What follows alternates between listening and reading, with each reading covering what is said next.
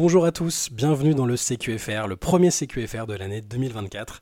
Au nom de toute la rédaction de Basket Session et Reverse, je me permets de vous adresser nos meilleurs voeux à une excellente année 2024. Euh, on vous remercie encore d'être aussi fidèles, de continuer de nous suivre euh, sur la chaîne YouTube euh, avec tous les programmes que vous connaissez déjà et ceux que vous découvrirez peut-être en 2024. Je vous remercie aussi bah, de, nous lire dans le MOOC, de nous lire dans une saison en enfer, de nous lire sur Basket Session, sur les articles aussi qu'on peut vous proposer. voilà, j'espère que vous avez passé un bon réveillon, que vous avez fêté ça en famille et peut-être devant de la NBA. Euh, plutôt que sur les Champs-Élysées en train de brandir votre téléphone comme un million d'autres personnes. En tout cas, c'est ce que je vous souhaite. Euh, mes camarades Théo et Antoine, euh, qui m'accompagnent généralement sur le CQFR, ne sont pas là cette semaine, ou peut-être en fin de semaine, mais je ne vais pas vous faire de fausses annonces. On ne sait pas encore quel, quel, moment on recommencera à le faire en duo. En attendant, moi je vais vous parler des matchs qui se sont déroulés la nuit dernière, parce qu'il y avait quand même des matchs. il y avait 8 matchs au programme. Je vais commencer par vous donner les scores on avait donc euh, New York qui recevait Minnesota et les Knicks, euh, les Knicks New Look qui se sont imposés 112 à 106. Les Raptors, euh, eux aussi New Look, forcément avec cette transaction du 31 décembre avec les Knicks, les Raptors aussi ont un, nouveau visage. Ils ont dominé Cleveland 124 à 121. Détroit a tenté d'enchaîner après cette respiration, on va dire, cette accalmie euh, après la série de défaites catastrophiques et records. Euh, les Pistons, euh, malheureusement pour eux, sont inclinés à Houston. Houston l'a emporté 136 à 113. Petite surprise du côté de Milwaukee qui restait quand même sur une longue série de victoires à domicile. Milwaukee s'est incliné à domicile devant les Pacers 122 à 113. Denver recevait Charlotte et Denver l'a emporté 111 à 93. Les Suns à domicile ont sans surprise dominé Portland 109 à 88. Euh, enfin, les deux derniers matchs, Utah a écrasé Dallas 127 à 90 et les Los Angeles Clippers avec Kawhi Leonard, dont on parlera tout à l'heure après sa petite absence qui nous avait un peu inquiété. Les Clippers donc ont battu Miami, une équipe de Miami toujours déplumée, 121 à 90. Voilà. Alors on va peut-être commencer par les matchs des deux équipes qui ont un peu pris la NBA par surprise en faisant ce trade. Il y a eu cette wash bomb le 31 décembre, si je ne dis pas de bêtises, avec euh, Oji Anunobi, pardon, qui, est, passé du côté de New York pendant que RJ Barrett et Emmanuel Quickly notamment euh, ont été transférés à Toronto. Les deux équipes jouaient tout de suite et euh, toutes les recrues impliquées dans le trade, à part Malachi Flynn, si je ne dis pas de bêtises, ont joué, ont été titulaires même. on va commencer par les Knicks parce que c'était eux qui étaient au programme en premier. donc Oji Anunobi a bah, plutôt bien réussi ses débuts au Madison Square Garden. Euh, Tom Thibodeau l'avait lancé dans le 5 immédiatement contre Minnesota, qui est quand même euh, la meilleure équipe de la conférence Ouest depuis le début de la saison. Donc euh, Anunobi dans le 5 et victoire d'Enix. Donc comme je disais tout à l'heure, 112 à 106. Et la performance d'Anunobi est intéressante. Antoine vous en parle ce matin dans un petit retour sur sa performance. Antoine fait partie des optimistes sur ce trade, en tout cas à court terme.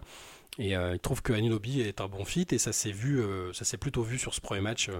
On a vu un joueur plutôt efficace offensivement avec 17 points à 7 sur 12.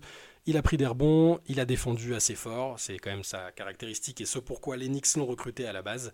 Euh, et donc il a fait une bonne perf des deux côtés du terrain avant de prendre 6 fautes euh, au bout de 35 minutes et de quitter ses partenaires. Donc ça c'est pour Anunobi.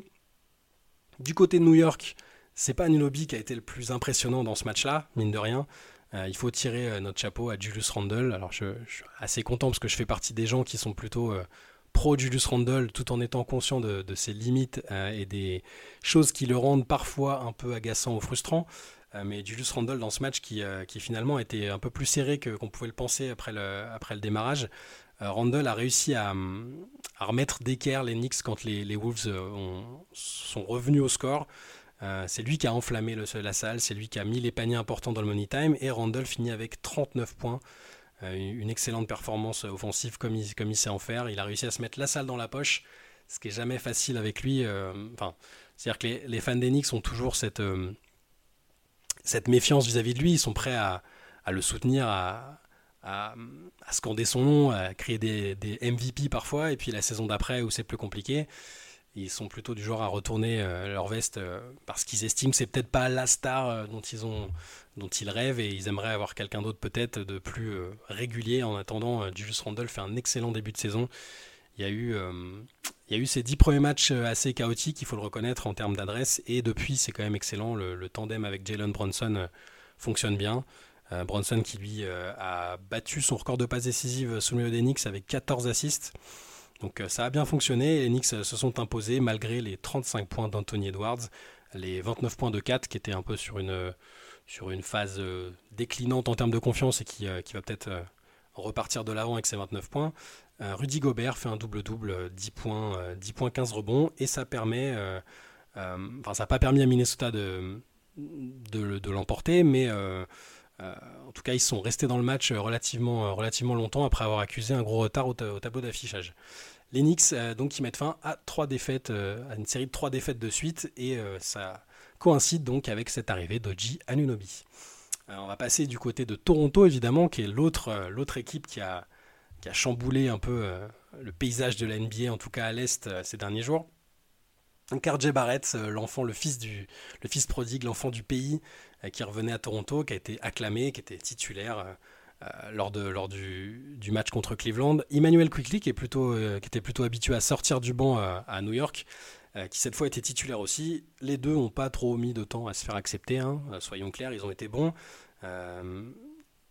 Euh, les deux, ex-Knicks ont été euh, très très bons en soutien bah, des, deux joueurs majeurs de l'équipe maintenant, euh, Pascal Siakam qui met 34 points et Scotty Barnes qui marque, qui marque 20 points dans ce match.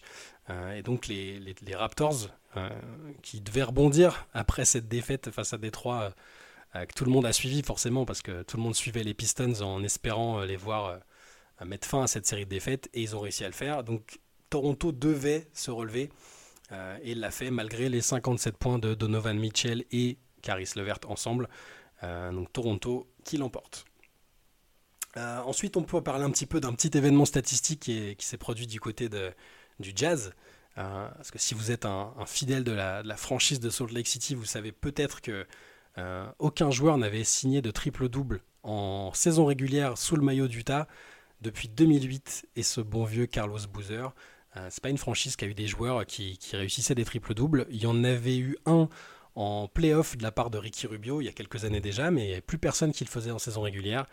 Euh, l'heureux élu, celui qui a brisé cette, euh, cette série, c'est Jordan Clarkson qui a réussi le premier triple double de sa carrière, sa carrière tout court, lors de la victoire très très large du Jazz contre les Mavs.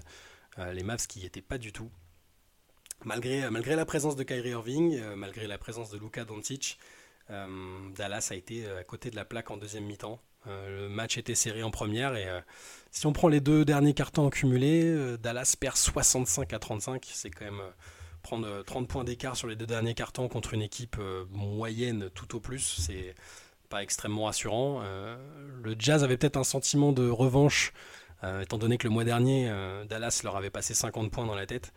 Hum, donc il y avait cet objectif euh, de sans doute de corriger un peu le tir euh, et, ça a été fait. Hum, on peut revenir à Détroit du coup dont je parlais tout à l'heure, Détroit euh, qui n'a pas réussi à, enchaîner positivement après avoir mis fin à cette série de défaites, hum, cette série record. Les, Pistons ont été assez nettement battus à Houston, sans doute j'allais dire une gueule de bois, on ne sait pas jusqu'à quel point ils ont, fêté ça, mais en tout cas ils n'ont pas réussi à enchaîner contre Houston. Houston a assez facilement gagné, notamment euh, grâce aux bonnes performances d'Alperen Shengun qui finit avec 26 points et 9 passes. Euh, Jalen Green aussi, euh, plutôt prolifique à 3 points et qui finit avec 22 points.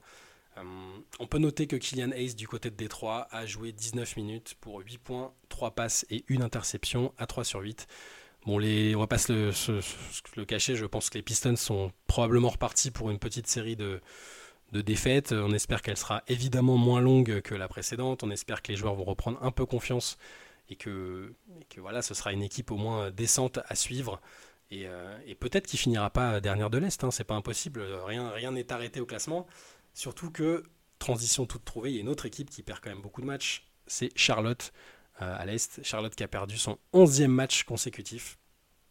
Une 11e défaite euh, bah, qui était plutôt, plutôt attendue. Hein. C'était Dire, tu, affrontes Denver, c'est compliqué.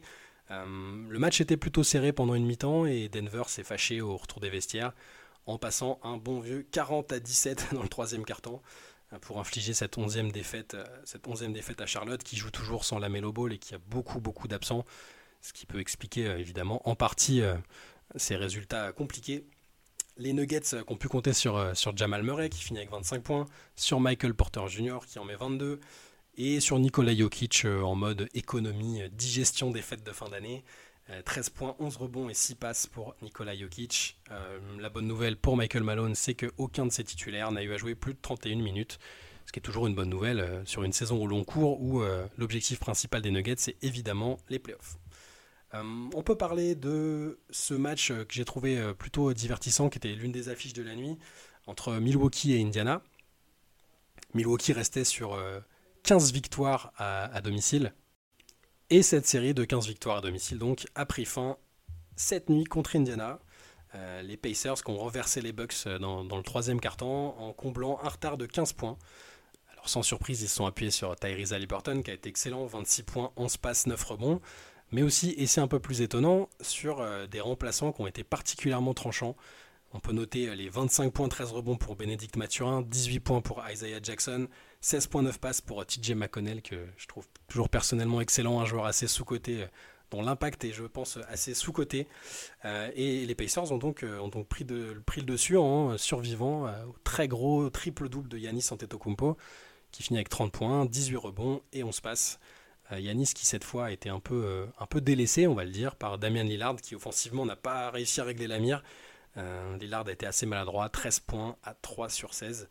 et donc Indiana qui réagit bien au déclat de son coach il y a 48 heures je pense, où Rick Carlisle fait une analogie assez, assez bizarre mais assez marrante où il expliquait que c'était sympa d'avoir euh, une équipe euh, historiquement forte offensivement, enfin qui met beaucoup de points, euh, qui a une forte moyenne de points, mais que c'est comme une petite amie, c'est bien, enfin c'est pas très important qu'elle soit jolie si elle sait pas défendre. Enfin l'analogie était assez folle et, alambiquée de la part de Rick Carlisle, mais ces joueurs en tout cas ont, bien réagi à cette, cette sortie, qui était une critique voilée, hein, tout simplement sur leur défense. les, les, Pacers ont réussi à s'imposer à Milwaukee et c'est pas rien, tout en limitant, les Bucks à 113 points, ce qui, est, ce qui est finalement pas mal, tout en leur marquant 122 points. On peut passer à Phoenix. Euh, Phoenix qui encore n'a pas pu aligner son Big 3. Euh, cette fois, c'est pas Bradley Bill qui était absent, c'était Kevin Durant qui était touché aux ischio. Bradley Bill et Devin Booker étaient là. Ça a été très suffisant pour euh, s'imposer à domicile contre Portland. Bradley Bill s'est plutôt signalé positivement avec 21 points. Devin Booker, en revanche, était assez maladroit, 10 points à 4 sur 16. mais les Suns ont réussi à bien partagé les tâches offensives et ça a suffi à battre Portland. Il y a 7 joueurs qui ont inscrit au moins 10 points euh, euh, du côté de, Phoenix, notamment Chimeji Metu qui, était titulaire à la place de KD. Euh, Metu qui marque 14 points. Euh, Yusuf Nurkic contre son ancienne équipe en met 18. et du côté des Blazers, Scoot Anderson continue son, on va dire son réveil, euh, il, a, eu des problèmes de blessure et ça a été un peu compliqué de, trouver son, son, rythme, mais là il finit encore avec 17 points, 6 passes, 3 rebonds, 7 sur 18, c'est pas fantastique mais ça reste très correct. Euh, et tout ça n'a pas empêché la quatrième victoire des Suns, euh, plutôt encourageant, ils arrivent à gagner sans, sans, avoir les 3, ils arrivent à gagner sans KD, ce qui n'est pas évident, et Bradley Bill qui se met en rythme, que j'ai trouvé personnellement assez intéressant, même avec cette opposition plutôt médiocre. Donc euh, les Suns euh, font leur petit bout de chemin et remontent au classement, un peu avec l'espoir de faire, je pense, comme euh, ce que sont en train de faire les Clippers, c'est-à-dire une remontée au classement assez spectaculaire. Je ne vais pas vous cacher que j'étais inquiet ces derniers jours avec les absences de Kawhi Leonard. Il a manqué 4 matchs, une blessure à la hanche. On sait que quand Kawhi commence à manquer des matchs, qu'il n'y a pas trop d'informations sur une éventuelle date de retour, on sait que malheureusement par le passé ça, ça a débouché sur des choses pas très agréable avec euh, Kawhi qui allait voir son propre médecin, qui parfois allait à l'encontre de ce que lui proposait le staff de l'équipe en question. On n'est pas du tout là-dessus apparemment cette saison. Kawhi a déjà fait son retour. Euh, après avoir manqué ses quatre matchs, il était là cette nuit. Euh, pour la large victoire de Los Angeles contre Miami, le Heat malheureusement continue de devoir jouer en étant assez déplumé également. Toujours, toujours pas de Jimmy Butler qui avait tenté de revenir l'autre jour mais qui s'est reblessé. Toujours pas de Caleb Martin, pas de Josh Richardson. Donc euh, il récupère des joueurs pour en repère d'autres, pour euh, des bobos divers et variés. Donc on sait que Miami n'est pas une équipe de, de saison régulière à proprement parler, mais euh, ce serait quand même bien un moment de pouvoir avoir cet effectif au complet pour voir, pour voir de quoi il est capable en saison régulière, hein, même si on les attend, et Butler notamment, en post-saison. Les Clippers, donc Kawhi qui a fait son retour comme si de rien n'était. Hein. il, a, il a à nouveau été le moteur de l'équipe avec 24 points. Paul George a bien suivi avec 23. Norman Powell, euh, excellent, euh, très très bon apport offensif avec 22 points. Et James Harden, un petit double-double avec 15 points et 10 passes. Euh, donc les Clippers qui continuent de faire bah, cette, cette, remontée qui leur permet d'être dans la bonne, partie du tableau, d'espérer avoir un, avantage du terrain, ce qui est jamais désagréable au moment des playoffs, surtout quand, quand tu joues à l'ouest. Donc on espère pour eux, après ce début de saison très compliqué, le trade de James Harden qui a été commenté en et en large. Nous, on était plutôt pessimistes au début et euh, il faut reconnaître que pour l'instant, ça, prend plutôt bien, l'effectif tourne bien. Et, euh, comme peut-être Phoenix, dont, on, dont je parlais juste avant, euh, les Clippers vont, je pense, trouver ce fameux rythme de croisière qui va leur permettre de revenir à une place un peu plus, un peu plus digne de leur, de leur standing. Parce que quand tu as, cette qualité d'effectif, cette qualité même de banc, et puis, euh, bah, les échéances contractuelles qui arrivent euh, en fin de saison, il faut, il, faut pouvoir être, être compétitif. Les fenêtres de tir sont assez réduites. Je rappelle que pour les Clippers, Kawhi Leonard et Paul George ont une player option à la fin de la saison, donc ils peuvent être libres et, donc partir. C'est-à-dire que ça, ça, ça, chamboulerait totalement le, projet des, Clippers. Et du côté de Phoenix, bah, même si les joueurs sont sous contrat, c'est quand même, on sait que la fenêtre est réduite avec euh, avec KD qui est, qui est, pas, tout jeune. Euh, forcément, euh, autour, l'effectif a été construit par un, nouveau proprio et un GM qui, ont envie de gagner rapidement, qui se sont mis une pression importante. Donc, voilà, c'est des équipes qui ne peuvent pas se permettre de trop végéter dans les, zones pas très agréables de la conférence Ouest. Ça vaut aussi pour les Warriors, donc, qui n'ont pas joué cette nuit, mais qui ne sont pas non plus sur une dynamique excellente. voilà, voilà en tout cas pour les matchs de cette nuit, pour ces, pour ces 8 matchs. on va se laisser là aujourd'hui. On se retrouve dans tous les cas demain matin, peut-être euh, accompagné, peut-être tout seul. Euh, en tout cas, euh, on sera là pour, vous raconter ce qui se sera passé durant la nuit. À nouveau, je vous souhaite une excellente année 2024. Nos meilleurs voeux au nom de toute la rédaction de Basket Session et Rivers. Ce soir à 23h sur Twitch, vous nous retrouverez. Vous me retrouverez en tout cas, peut-être avec Benjamin Moubèche en direct de San Antonio pour, qu'il nous fasse un peu goûter à l'atmosphère qui règne, euh, qui a régné pendant les fêtes de fin d'année du côté de San Antonio, et puis pour nous dire un peu ce qu'il pense aussi euh, de l'intérieur de, bah, d'autres équipes dans la ligue. et voilà, je vous souhaite une excellente journée et à très vite.